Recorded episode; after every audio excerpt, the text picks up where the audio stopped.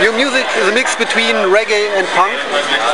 And are there two hearts beating in your bodies, or is it the essence of the musical taste of the band members? Hmm. I think that they're fairly similar styles of music, really. So, no, it's just one thing. It's like you know that that's it's rebel music. It's, it's uh, yeah, you know, it's it's just um, that that st- you know that, that that feeling of you know anti-establishment. I think is fairly similar in both styles. I think they fit well together. You are continuously on tour since weeks, months, I don't know. Are you a kind of um, tour junkie or are you homeless? What is so special no, if I was homeless, I wouldn't have to tour so much, man. Like I need to pay the rent, so I mean that's that, you know. What, is so special about being on tour? Well, I mean it's just part of the deal. I mean that's how you get your music out there. And It's there's I mean like it's not like my favorite thing. It's not my least favorite thing. I mean I I, I enjoy it, but sometimes it's it's a lot of work. You're just sitting in a bus all the time. I'd rather be on vacation. Put a boombox on my grave. From the last album uh, was a collaboration with Itch from King Blues. And these days uh, split with uh, the Austrian band The Forum Walters will be released. Right. How does these kind of projects um, arise? I have no idea about that split seven inch. That had nothing to do with me. No, nobody. You know, what I mean, like I, I, I'm not. Um, um, I, I actually haven't even heard uh, like like the whole thing yet. It's getting printed, so that that came through our management. But uh, I know for. Uh, Itch is just a friend of mine, and we just have mutual respect for each other's music. So we decided to do a song, and he flew over to Amsterdam for two days, and we just threw it together, you know. And uh, The first album was 2003, the second 2007, Right. or third 2012. The span between the releases increased. yeah. So next album 2080 or I'm hoping not.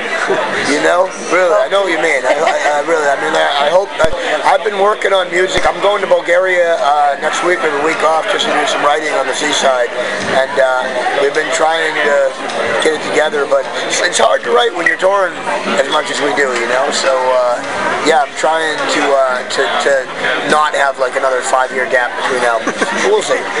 You know. describe the perfect festival of this summer. Where, when, and who's on stage? I don't know. I guess we'd be on stage, and like when would be just a day like today, and where is could, could be here. You know what I mean? Like I don't know. You know what I'm saying? I hate to be vague, but really, it's like I love festivals, man. It's like I I uh, I don't even go so much to see music. You know, like it's more just the uh, the feeling of playing outside. You get to walk around and hang out. You know what I mean? Like just be in the air. And festivals are nice on a nice day because there's none of this. Like tonight's gonna be great, I know, but uh, you know it's like a lot of setting up and work, and then you know all night waiting for people to get out and break down. Festivals, everything's smooth. You, you get there within an hour, you're on stage. You know, within an hour after you play, you're off stage, you're packed up. It's compact. I like that. So wherever it is, I guess Okay. my answer. Wherever it is, if we're playing, I'll be psyched. You know. Do you live from making music or do you have other jobs in real life? No, I, I, this is my real life. That's uh, Yeah. no, You're looking at it. Yeah. So lucky man. Yeah, I am absolutely. I I, I, I- I But not, appreciate it. not, not uh, many musicians can live from their, from the. I don't have a lot, but I have enough to, to, to get by, you know. And I do other things once in a while, but I, you know, I mean, I do some DJing and some writing for other for other projects and this and that, you know. And uh, but it, I know I'm lucky. I really appreciate it. Beards. I mean, why wouldn't you have a beard?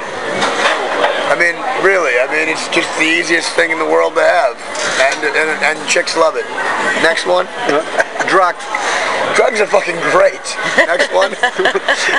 Germany? Germany's great too, man. Other than it's about it's difficult to get drugs in Germany that are decent. Yeah.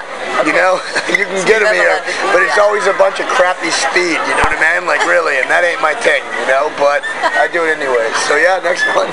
Okay. Hedonism. Hedonism. I don't know. That's all tied in with what we just talked about. I, I like to. You live your life to the fullest.